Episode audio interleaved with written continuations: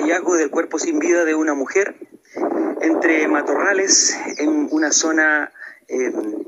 campestre ubicada en las proximidades de la cancha Presidente Báñez, en la isla de Calbuco. Dicho lugareño informó la situación a personal de Carabineros de Chile, quienes inmediatamente denunciaron el hecho a la Fiscalía Local de esta comuna. Al ser informado como fiscal de Calbuco, instruí inmediatamente la concurrencia de personal investigativo especializado de la Brigada de Homicidios de la PDI de Puerto Montt, en conjunto con peritos del Laboratorio de Criminalística de la Policía Civil,